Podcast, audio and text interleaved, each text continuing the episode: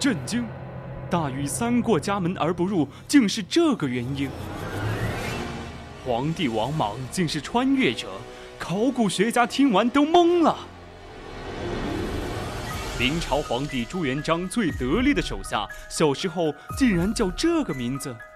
那么在哪里才可以听到呢？先切音乐。最古老的名人资讯，最猎奇的古人八卦，古人社区，这是你没听过的全新版本。每周一晚九点，我们在百科探秘之古人社区等你。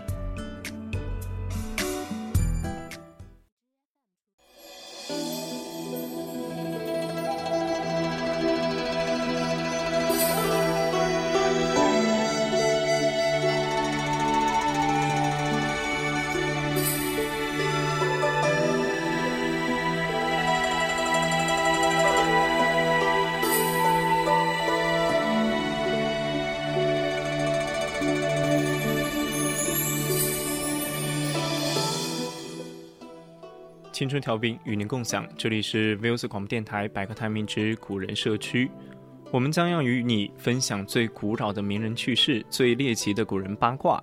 我是主播许清。那么今天我们将要讨论的是关于古人如何取名字的相关一些故事。欢迎大家到我们的 QQ 听友四群二七五幺三幺二九八与我们一起讨论，或者到我们的荔枝直播平台与主播进行互动。当然，如果你觉得我们的节目很有意思的话，那你也可以关注我们的官方微信，搜索“青春调频”，关注即可，或者到微博上面艾特 @music 广播电台，我们会时刻关注你的消息。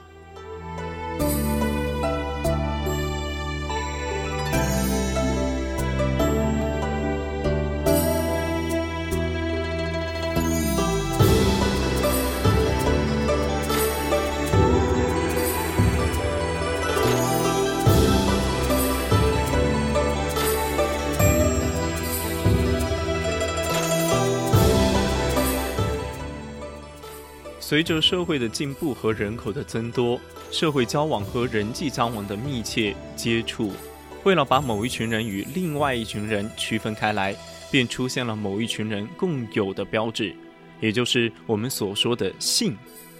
在一群人当中，我们为了把中间的你、我、他区分开来，也就出现了只属于个人的标志，而这种标志，也就是我们所说的名。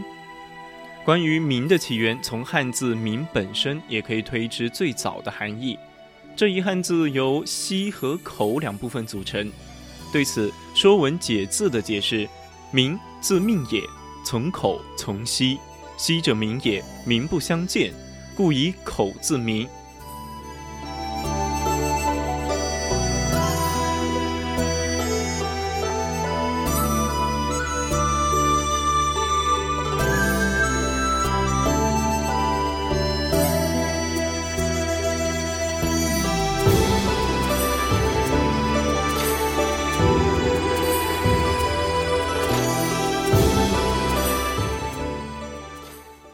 自周代开始，人不但有名，还得有字。字呢，是在名之后新增的称呼。在《礼记》当中也有说：“又名冠字。”也就是说，人生下来三月要取名，二十岁加字。在典礼上有男子二十冠而字，女子许嫁病而字。也就是说，当男子加冠，女子疾病。表示已经成人的时候，将要正式参加社会交往时，那么就要在其名之后再加字。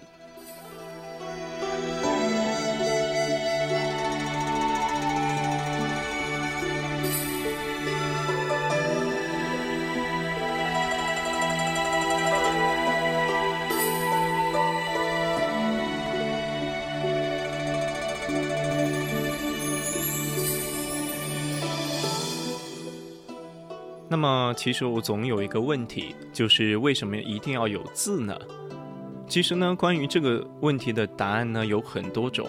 我觉得比较合理的一种呢，就是当一个成年人成年之后呢，由长辈原来所命和多年被长辈所称呼的名，就不便在社会上场合呼来喊去，就得共取一个供晚辈或者平辈可以称呼的新名，就是字。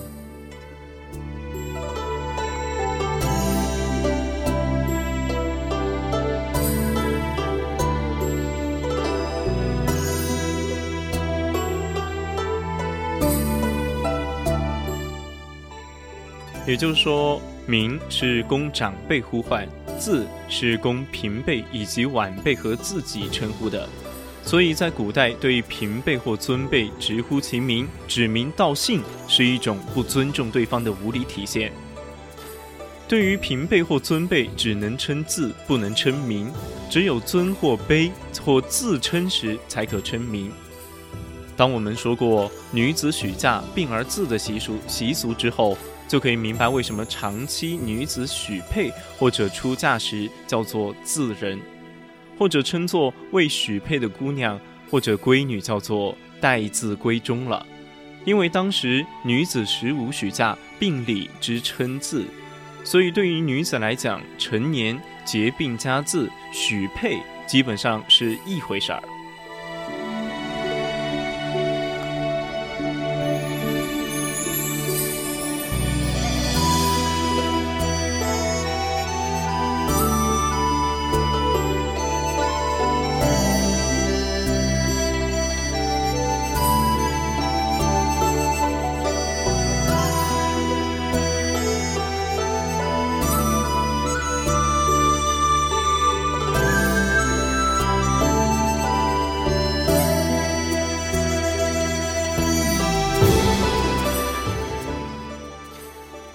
其实古人是先有名而后有字，字由名而出生，所以古人取字一般都遵循着名字相应的原则，也就是名与字之间要有一定的关联。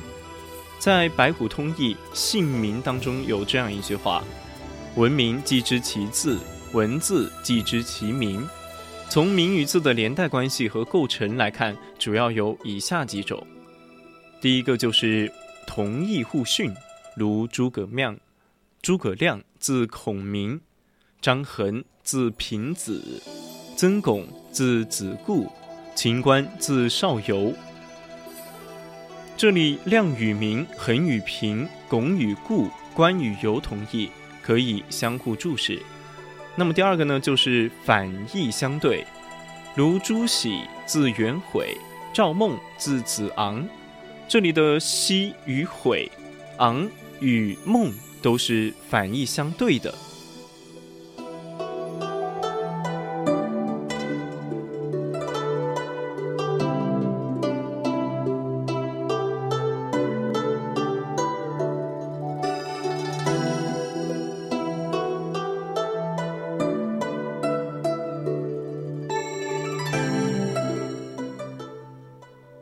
第三个就是连意推想，如关羽字云长，取自《庄子·逍遥游》当中的一句话：“其意若垂天之云，是由意想到羽毛，进而由垂天之云想到云长。”再比如白居易字乐天，因乐天故能够居易。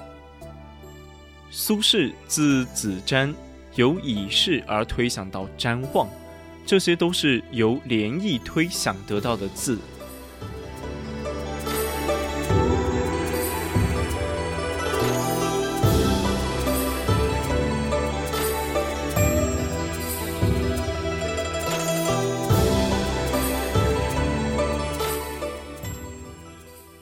那么，除了名和字之外呢，还有一些古人有号。号是一种固定的别名，又称别号。封建社会当中的中上层人士，特别是文人，往往以住址和志趣为自己取号，包括斋名、市名等。如唐代诗人李白青莲居士，杜甫的少陵野老，宋代苏轼的东坡居士，明代的唐寅六庐居士。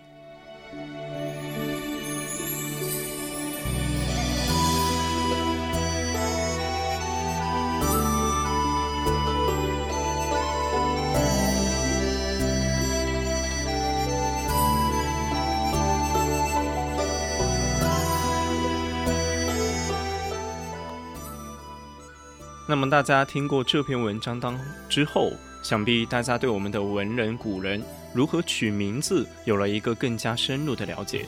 不过这些只是粗略的概括了一些，当然关于古人取名的方法还有很多。如果大家有兴趣的话，也欢迎大家去多加搜索与验证。好了，今天的古人社区就到这里就结束了。我是主播许清，我们下期再见。